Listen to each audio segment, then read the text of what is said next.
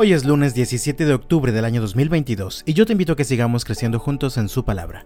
Dice la Biblia en Marcos capítulo 7, en los versículos 31 al 37. Jesús salió de Tiro y subió hasta Sidón antes de regresar al mar de Galilea y a la región de las diez ciudades. Le trajeron a un hombre sordo con un defecto del habla y la gente le suplicó a Jesús que pusiera sus manos sobre el hombre para sanarlo. Jesús lo llevó aparte de la multitud para poder estar a solas con él.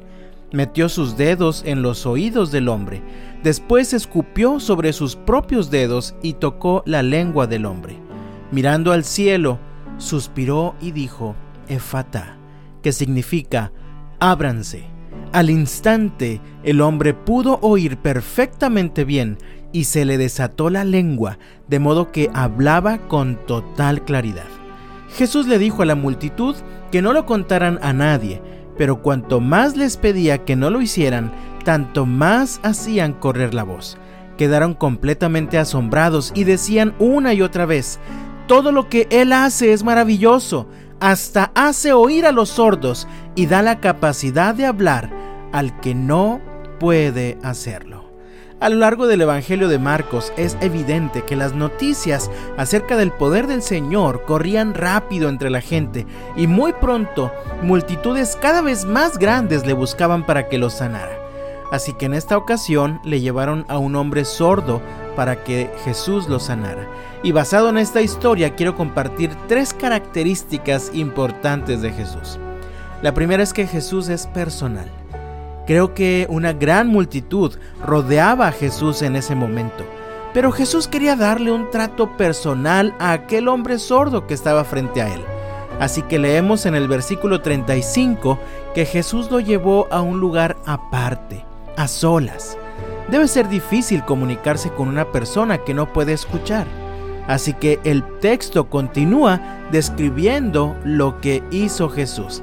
Dice el versículo 33, metió sus dedos en los oídos del hombre, después escupió sobre sus propios dedos y tocó la lengua del hombre. Parece que Jesús está tratando de hacerle entender a este hombre sus intenciones. Jesús quiere sanar sus oídos para que él pueda escuchar y hablar. Es interesante que vemos a Jesús tratando de diferente forma a cada persona que sanó, de acuerdo a sus necesidades específicas. Esto nos recuerda que Jesús es personal. Él se interesa en ti a pesar de que habemos literalmente miles de millones de personas en el mundo en este momento. Él te mira personalmente. Él quiere una relación personal contigo. No te trata como parte del montón. Él está al tanto de ti, está al tanto de tu situación particular y está dispuesto a ayudarte personalmente. La segunda característica que vemos en este texto de Jesús es que Jesús es compasivo.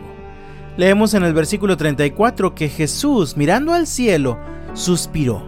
Jesús se identifica con las necesidades de aquel hombre de manera tan intensa que literalmente siente el sufrimiento de aquel hombre sordo como si fuera su propio sufrimiento.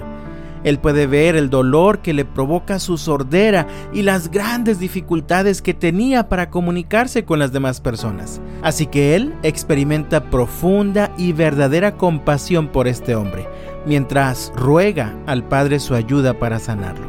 Amado mío, el Señor también es misericordioso y compasivo contigo. El Señor se compadece de tu necesidad. Así que recuerda, no estás solo mientras luchas con tu dolor. Jesús va contigo, a tu lado, ayudándote a llevar tus cargas. En tercer lugar, vemos en el texto que Jesús es el soberano. Nuevamente vemos esta simple pero poderosa y eficaz herramienta del obrar de Jesús, su palabra. Él dijo, Efatá, que significa ábranse. Vemos aquí el mismo poder con el que Dios creó todo el universo, el poder de su palabra, abriendo los oídos de aquel hombre. El poder de nuestro Dios es tan inmenso que no necesitó un bisturí ni siquiera un quirófano para realizarle una cirugía. Solo fue necesario que el Señor del universo diera una orden. Ábranse. Y aquellos oídos que habían estado cerrados por mucho tiempo fueron abiertos al instante. Así de grande es nuestro Dios. ¿Puedes imaginarte lo que sintió aquel hombre al comenzar a escuchar perfectamente bien y al poder hablar con total claridad? Definitivamente Jesús transformó su vida desde aquel momento. La Biblia dice acerca de Jesús en Hebreos capítulo 1 versículo 3. El Hijo irradia la gloria de Dios y expresa el carácter mismo de Dios y sostiene todo con el gran poder de su palabra. Amado mío, mientras vamos iniciando esta nueva semana laboral, deja que el Señor te sostenga a ti también con su palabra poderosa. Recuerda, Jesús es personal, Jesús es compasivo y Jesús es soberano. Que Dios te bendiga este lunes y hasta mañana.